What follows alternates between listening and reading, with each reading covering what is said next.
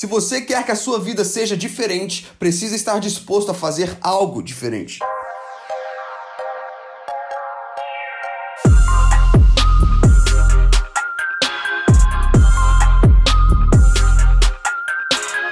Seja muito bem-vindo a mais um episódio de Mindset. Eu sou o Felipe Santos, líder e fundador do Kingdom Movement e também o apresentador desse programa que tem como objetivo gerar transformação no meu e no seu mindset. Para você que está chegando aqui hoje pela primeira vez, seja muito bem-vindo. Eu quero muito te conhecer e saber o seu feedback daquilo que vai ser gerado no seu coração após esse episódio, tá bom? E fica aqui o meu convite para você se inscrever aqui nessa plataforma digital para que você seja alertado a cada lançamento semana após semana semana e no episódio de hoje é meu objetivo provocar uma reflexão rápida na sua vida para te dar um boost, para te dar uma guinada nessa reta final de 2019. Hoje, 31 de outubro, é isso mesmo, senhoras e senhores, dia que nós celebramos a reforma protestante, dia que em algumas nações é celebrado o Halloween, mas muito mais do que essas celebrações, significa que faltam 61 dias para o fim deste ano. É isso mesmo, é para ficar chocado chocado. Você, se você é como eu, você está lembrando agora de janeiro e você está lembrando de todos os seus objetivos que você escreveu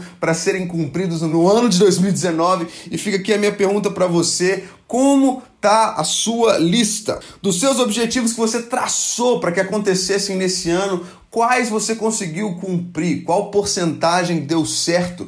Quais desses objetivos você largou pelo caminho? Quais desses objetivos você nem começou a perseguir e ficaram lá atrás ainda nas primeiras semanas de janeiro? Talvez você começou esse ano falando, cara, esse ano eu vou ser fitness, esse ano eu diminuo no açúcar, esse ano eu vou ler mais, esse ano eu vou ler a Bíblia inteira. E aí, como é que tá isso tudo? A reflexão para sua vida hoje é, abre aspas, se você quer que a sua vida seja diferente, você precisa estar disposto a fazer algo diferente.